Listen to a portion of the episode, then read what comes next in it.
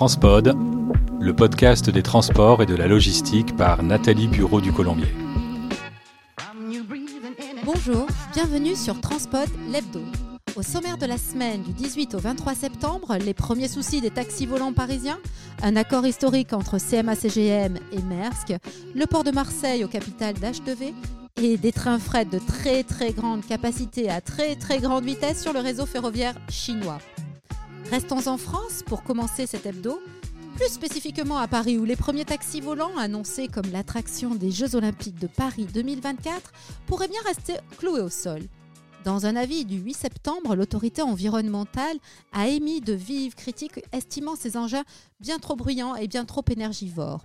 Aéroport de Paris est donc prié de revoir sa copie un accord historique le 19 septembre entre CMA CGM et Maersk qui rapproche leurs équipes de RD pour avancer sur le biométhanol comme carburant de leurs navires.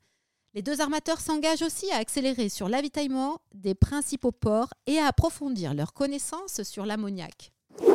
Ça y est, c'est officiel, le port de Marseille devient actionnaire de la société H2V qui va produire à partir de 2028 de l'hydrogène vert sur le port de Fos. Invité à participer à Méditerranée du futur le 22 septembre à Marseille, le conseiller régional de la région de Calabre, Filippo Pietropaolo, a poussé un cri d'alarme s'inquiétant pour l'avenir des ports de Gioia Toro, Algeciras et Marsaxlox.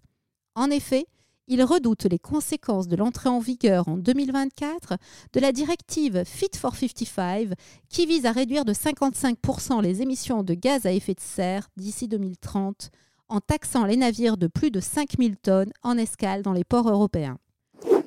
Remous autour du dernier rapport de Greenpeace. Dans son document, l'organisation écologiste dénonce le fait que l'Europe aurait ces 30 dernières années privilégié le développement de la route au rail, invoquant un investissement supérieur de 66% dans le bitume.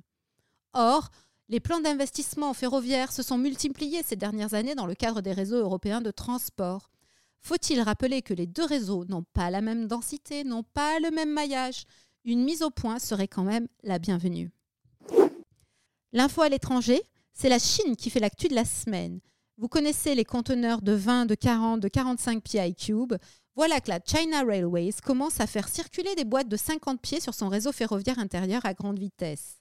D'une capacité de 50% supérieure à une boîte de 40 pieds, le 50 pieds, c'est un gros bébé de 36 tonnes avec une capacité de charge de 30,8 tonnes et un volume de 114 mètres cubes. Le 20 septembre dernier, plusieurs trains ont circulé à 120 km/h. L'un d'eux est parti de Guangzhou avec à son bord 46 boîtes à destination de Changsha.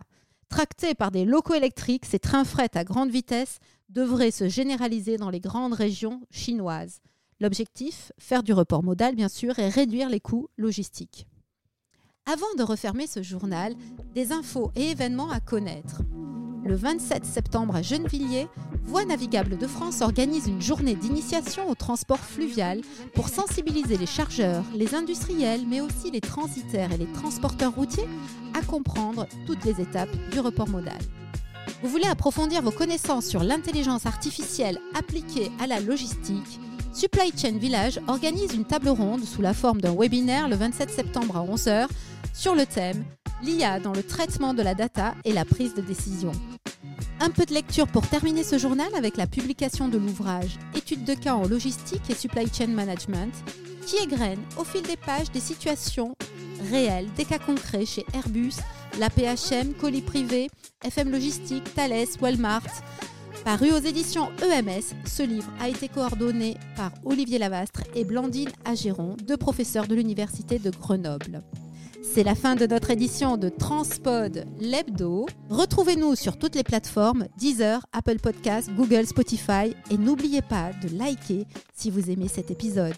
Un grand merci pour votre écoute et transportez-vous bien.